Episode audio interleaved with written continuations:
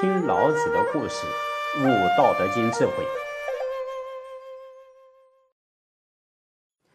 各位同学，大家好。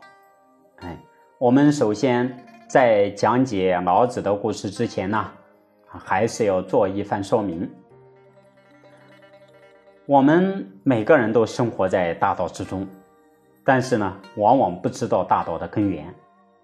哎，这样一种知其然而不知其所以然的现象，正是世间之人生存在世界上的写照。我们都糊里糊涂的来到这个世界上，迷迷糊糊的过了一生，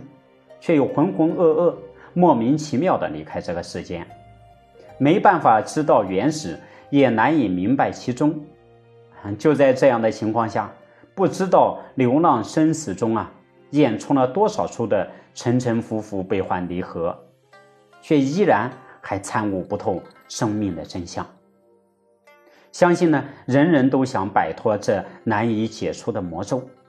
但是遗憾的是，我们一次又一次的失败，让我们悲哀、痛苦、憔悴，却还是无助的面对生死苦海，望洋兴叹，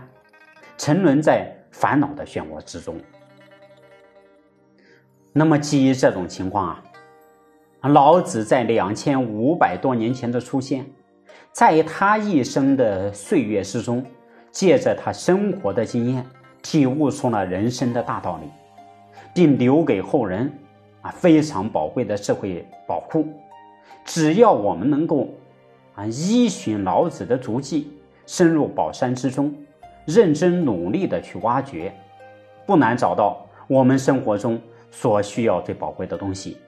并且借此来开发存在自身已久的智慧宝藏，从而让我们找到生命的真谛。我们人人本性具足，上天给了我们每一个人同样宝贵的智慧，只因为各种原因啊被埋藏隐没了。那么，就由于像孔孟老庄这样圣人的出现。才使得找寻智慧宝库变得有路可循。那么老子所著的《道德经》呢，就是打开智慧宝库的钥匙，不但利益了古代人，也滋润了现代人，不止影响了中国，更影响了全世界。根据荷兰学者克努特·沃尔夫的统计，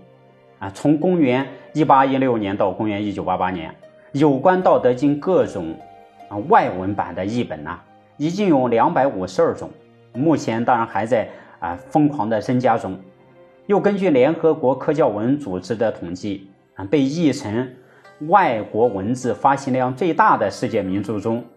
啊《道德经》排行第二，仅次于《圣经》，可见它魅力的影响。不过话说回来呀。在呃收费的如果都加在一起，圣经往往是免费，收费的都加在一起呢，道德经是排在第一位的。这个是前些年最新统计的结果。